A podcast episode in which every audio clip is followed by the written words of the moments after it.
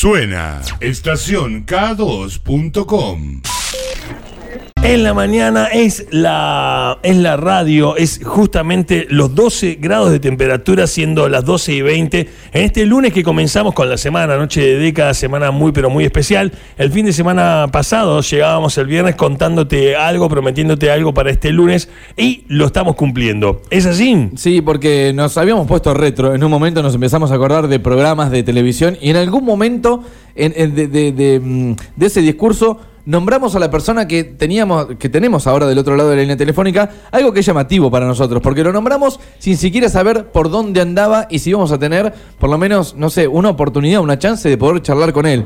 Es muy emocionante poder escucharlo del otro lado del teléfono, charlar con una de las personas que nos ha eh, entretenido durante tantos años en la tele. Eh, ¿Estoy errado con lo que digo? Totalmente. Yo eh, recuerdo la primera vez que lo vi fue en Badía y Compañía. No sé si él lo recordará. eh, en lo- lo- el, el mítico programa de los sábados que empezabas a las 2 de la tarde y te quedabas hasta las 9 de la noche y quizás a las 9 de la noche cerraba Soda Stereo o Charlie García. Claro. Eh, y, y- y era- y que era como una multimedia. Vos, venía alguien y te hablaba en una biblioteca sobre libros, alguien venía y te hablaba sobre películas. Toda la información que vos podés hoy wikipediar o estar buscando, te la tiraba en el fin de semana. A ese nivel, no, no, o sea, iban solo eh, eh, las cosas que, que- que realmente valían la pena, que eran distintas. Y bueno, justamente eh, Mac Phantom, Mikey, era parte de esas tardes. Yo creo recordarlo así.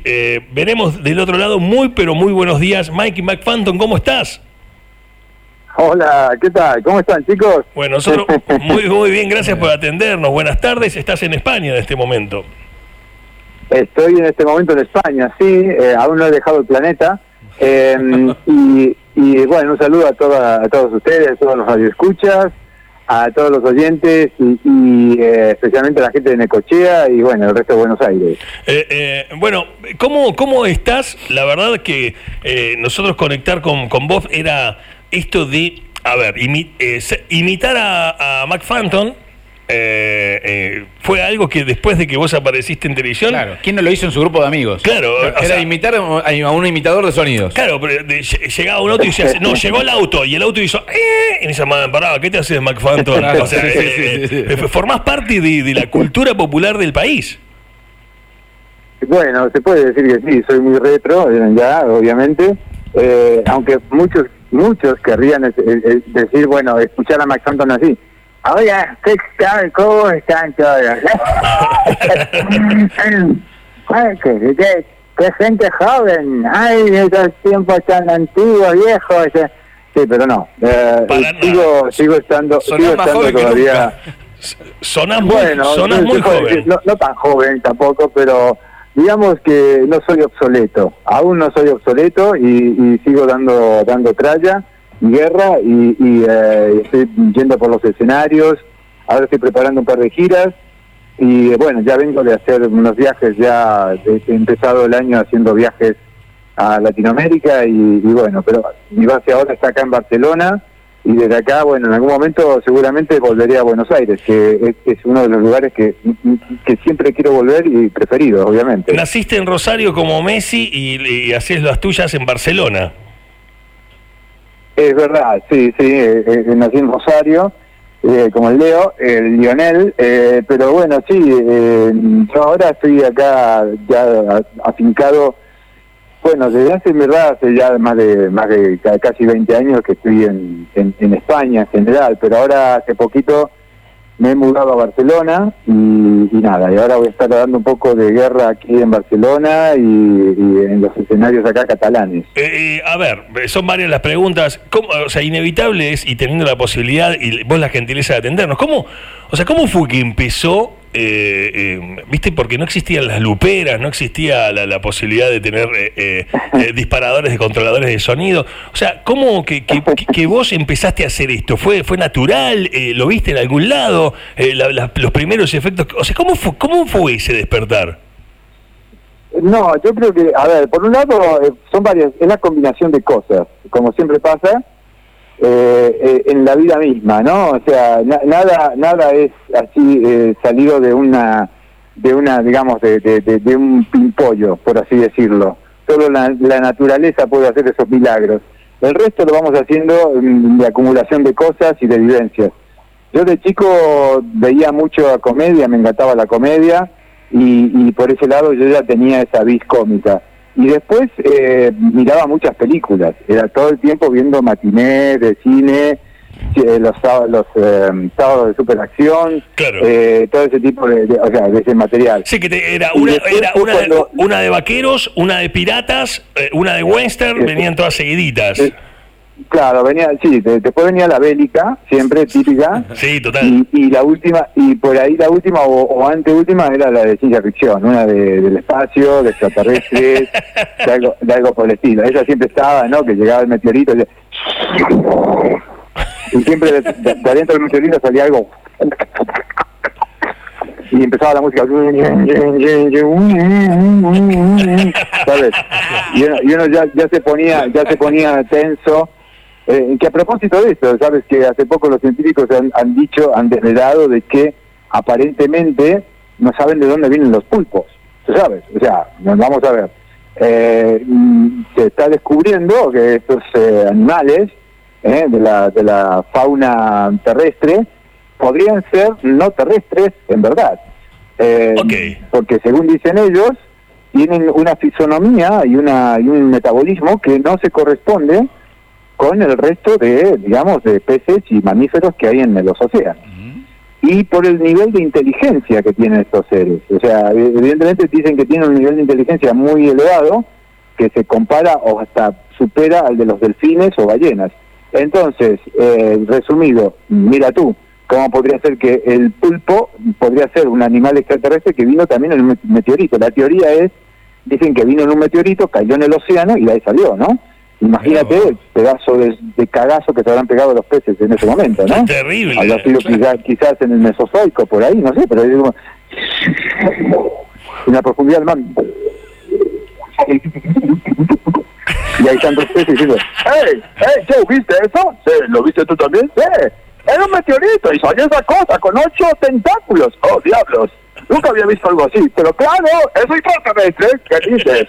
¡Hey! Llamen a los delfines. No, llámanos tú. Sí, La última vez no me creyeron cuando le dije lo de las ostras y las almejas. Tú sabes. Bien, esos malditos moluscos. Eh, bien, de todas formas, a lo que iba. ¡Qué lujazo! ¿Qué, qué- qué- qué, eh, es, eh, es, es un lujo, es una emoción. Eh, eh, a ver, ¿cómo se transforma eh, tu trabajo? Porque, bueno, vos venías de, o sea, de hacer obras teatrales, fuiste artista callejero, después llegó la tele, llegó la radio, Radio Bangkok, la, la exposición, la TV Ataca. La sos- legendaria Radio Bangkok, sí. sos, o sea, sos cómico, sos guionista. ¿Y cómo, cómo de, de- de ese momento de exposición pública grande, cómo, cómo se transformó? ¿Cómo, cómo, cómo fue eh, eh, eh, eh, que vos hoy hacés tu espectáculo? eh, qué sé yo, el stand-up no, ex- no existía, por, al menos con ese nombre. eh, No, y, no, no, no. y- qué hiciste? Eh, ¿Cómo o sea, existía, existía en Estados Unidos, la comedia en Estados Unidos, eh, digamos, estaba también en, en, en ciernes, ¿no? Estamos hablando de más o menos de los 70s, los 80s, pero, digamos, to- todo eso, yo, digamos, lo, lo fui de alguna forma absorbiendo durante los 70s. Claro. Y, y después, eh, claro, bueno, aparte que una época de mucha convulsión en Estados Unidos también. Y, pero bueno, de todas formas, a nosotros no nos llegaba nada, porque estábamos en plena dictadura militar, no había, o sea, no había nada, o sea, había, había libros prohibidos, eh, Sí, claro. eh, digamos, eh, no, no, no, no había una información eh, abierta, sino que era todo cerrado. Lo, lo, lo poco que te venía de afuera eh, lo tenías que conseguir, tipo como más o menos como si fuera no un país comunista del otro lado de la del mundo, ¿no? Tipo, eh, conseguiste ese, ese videocassette. Sí, el sí. videocassette, ¿qué dices? Digo, el, el, el videotape. Eh, no, no, videotape no tampoco. El cassette de audio, el cassette de audio, exactamente. Oh, Dios, Ah, Dios creí que me había adelantado en el tiempo. No, no, no, no, nada de eso, tranquilo. Eh, sí, conseguí el, el- el audio. es un cassette con este tipo que se dice llamar, eh, no sé, por decirte algo, eh, eh, Sam Kinison. Sí, la- la- las, aza- las azafatas, las azafatas eran buenas carrier también. Decía, tengo una prima azafata, te podías acercar Claro, cualquier cosa. Era, Exactamente, tenías que tener una buena amiga zafata, era, era, era primordial. Sí, sí. O algún, algún amigo, como yo tenía por suerte, que viajaba mucho a Estados Unidos. Tenía Claro. uno que era, era de familia muy acomodada y viajaba, tenía familia allá, entonces iba y venía a Estados Unidos, entonces yo lo que hacía era, eh, bueno, nada, le, pedía cosas, le pedía libros, Claro. y, y bueno, y así empecé un poquito, ¿no? De, a poco fui un poco absorbiendo toda esa información y la fui volcando, pero digamos, eh, lo que lo que realmente me, me apasionó fue cuando, eh, por casualidad, no sé por qué mi padre, mi padre es médico, o sea, nada que ver, él quería que yo fuera médico, yo soy el, el mayor de cuatro hermanos y obviamente que le dije ni hablar que voy a ir a hacer medicina, ¿no? Eh, entonces dije, pero no sé por qué compró en ese momento un grabador, pero esto es de cinta, pero casi tipo profesional, Claro. un Philips, marca Philips, que para ese entonces era muy caro y, y era muy eh, muy específico porque tenía, eh, o sea, tú podías grabar Los de cinta canales. abierta, los de cinta abierta. Los, los de cinta abierta, Claro. cinta abierta, que eran los carretes de cinta abierta, que podías grabar en- hasta en tres canales, o sea, grababas en dos canales y uno mezclabas. Claro, o sea, Eso vos, vos alucinante. gra- gra- aparte grababas dos canales y ese, esos dos los pasabas al tercero, entonces te quedaban los dos primeros nuevamente libres. Eh, exacto, tal cual. Y aparte la mezcla, escuchabas la mezcla de los dos. Exacto. Entonces en uno hacías la primera voz, en el otro le hacías la segunda, o en uno hacías el background, los efectos, y en el otro hacías la voz. Bueno, no, no, eso fue increíble. Eso fue increíble, yo me pasaba horas con eso. Eh, te- imagínate, aparte, yo no sé qué estaba haciendo en ese momento, secundario, creo, no, no, ni siquiera. Claro. Estaba todavía en la primaria, estaba terminando el séptimo grado, iba para primer año, eh, eh, o sea, e- era, era, mi madre también. Eh, ya, ya voy, mami. Eh, eh, no, no, eh, claro, me pasaba horas metido con ese grabador Philips. Y fue genial, porque eh, es fabuloso. O sea, eso lo que me dio fue la, por así decirlo, las ganas de, de- de grabar cosas y ver cómo era lo del sonido. O sea, el sonido para mí ya en ese momento era muy importante para contar las historias. Eh, Entonces, eh, ahí poco lo empecé a desarrollar. Luego, obviamente, mucho más tarde, eh, todo esto lo apliqué de alguna forma después en las nociones escénicas cuando comencé a hacer teatro y, y comedia. Eh, Mikey, de ese incipiente McFanton eh, a- al que pasó por Ritmo de la Noche, por Valle de Compañía, digo cronológicamente al, al revés, eh, hoy día, ¿cómo es tu vida? Digamos, vos planteas una obra de teatro y, y cómo es. No, bueno, simplemente yo ahora, digamos, trabajo eh, lo que se dice un monólogo, lo, lo empiezo a trabajar como se trabaja por lo general, primero eh, sacando una temática general, pero que luego esa temática se va, obviamente se va, eh, va evolucionando, por así decirlo, va cambiando, porque eh, cuando yo empiezo a escribir las premisas, eh, esas premisas terminan no sé dónde, ¿no? El trabajo Claro. de una forma así que yo llamo por redundancia, por así decirlo, acumulo mucha información sobre, sobre esa temática y luego voy desarrollando las premisas. Entonces, por lo general, nunca sé dónde termino. Eh, y es, eh, es, muy, es muy interesante, pero, pero también muy trabajoso. Claro. te Ahora, de hecho, estoy trabajando en tres rutinas que estoy haciendo para, para el Festival de Humor Internacional de Humor en Colombia, que ya en 10 días me tengo que ir para Bogotá a grabar esas tres rutinas. eh, pero- ¿Te pero bueno, solo nada. en el teatro? Digo, ¿haces un unipersonal? Perdón, perdón, ¿cómo Si- dijiste? Si, es unipersonal, digo, la obra que hoy estás desarrollando. Sí, no, no, yo siempre, el trabajo mío es stand-up, o sea, es, solo yo. Claro. Eh, eh, no, no, no, no, todavía no trabajo con, con, con, con otra persona. Trabajé, de hecho trabajé hace ya, ¿cuántos fueron? Seis meses atrás. Trabajé, participé en el show de Tony Moog. Eh, Tony Moog es un, eh, es un comediante catalán. eh, aquí en Barcelona el tipo la rompe. eh, y, y, él estuvo, bueno, en verdad hace 10 años que está haciendo temporada tras temporada en el Teatro Capitol acá en, en- en el lugar más céntrico de las Ramblas de acá de Barcelona y, y él me invitó a, a participar de su espectáculo. Estuve el año que duró el espectáculo de él, que se llamaba Hollywood, estuve con él trabajando y hacía mis 20 minutos arriba del escenario junto con él. Algo que Esto mientras duró mi... me imagino que te, Claro, que- que eso- te dio eh, te mostró ante un público que, que estuvo buenísimo llegar, ¿no? Claro, bueno, lo que pasa es que, a ver, eh, eh, yo de, de acuerdo al, al tipo de público también eh, varió el, el- el tipo de rutina y de, y de material, obviamente. Eh, por ejemplo, el material que ahora estoy trabajando para Colombia, para el público colombiano, no es el mismo que yo trabajaría para el público bonaerense, por ejemplo. Claro. Eh, y ni hablar del público acá catalán. ¿En qué, momento, Eh, ¿En qué momento te diste cuenta que lo tuyo eh, podía mm, ir alrededor del mundo? Eh, me imagino que, que en un momento se tiene que haber agotado en Argentina y decir, che, esto lo puedes hacer en España, lo puedes hacer en México, en Colombia. ¿En qué momento fue que te diste cuenta así, que fuiste consciente de eso? Yo creo que un poco, mm, a ver, cuando yo estaba estando estando en Badía, eh, ya en el último año de Badía, llegó la, nos llegó la, la, la, digamos, eh, no, fue, una informa- información encubierta en verdad, porque nadie, nadie, de, digamos, de los artistas que estábamos en, en Badía y compañía, eh, lo supo de una forma oficial. Fue como un corrillo que, que surgió, que era que eh, alguien de la producción de Badía había ido a, a Miami y a zonas de Centroamérica con, digamos, con, con los artistas, digamos, que estaban en el programa, como para eh, hacer shows afuera. Eh, cuando me enteré que yo había estado seleccionado en la selección, eh, digamos, eso me dio como una, fue para mí muy importante, ¿no? Porque como que dije, wow, o sea, de, la selectividad que han hecho, me metieron a mí en el, en por así decirlo. Entonces, yo dije, mm, a, la, a la puta, o sea, tengo que prestar atención a esto, porque por ahí puedo tener proyección hacia afuera, ¿no? Y de hecho, poco después, eh, ya estando ya al finales de Badía, me lleva un productor a, a Chile, la primera vez a Chile, y debuto en la televisión chilena, en Canal 13 de, de Chile, en, canal, en la Universidad Católica de Chile.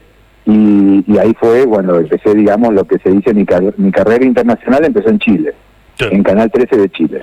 Eh, cuántas cosas, la verdad que nosotros así tenemos que ir cerrando el programa, nos encantaría, eh, nos me imaginaba, ¿no? Alguna vez que hagas alguna gira por, por Argentina, que por tener la posibilidad de traerte a Necochea, estar contactados, o sea, cuando quizás salís a hacer, no sé, la, la- vas a Mar de Plata o algo con tu espectáculo, sería algo, algo muy lindo.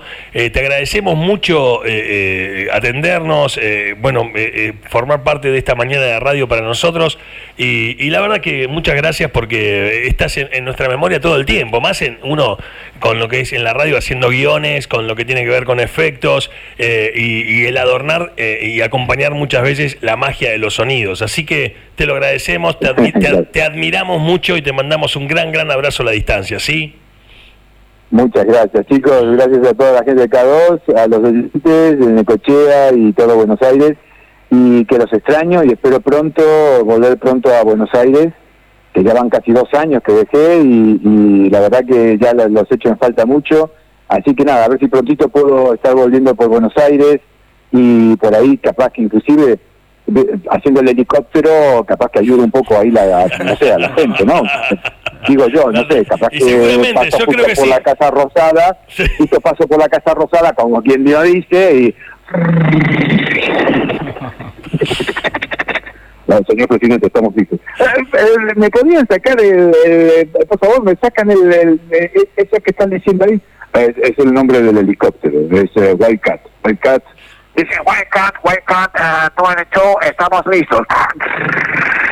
De todas formas, eh, gracias por...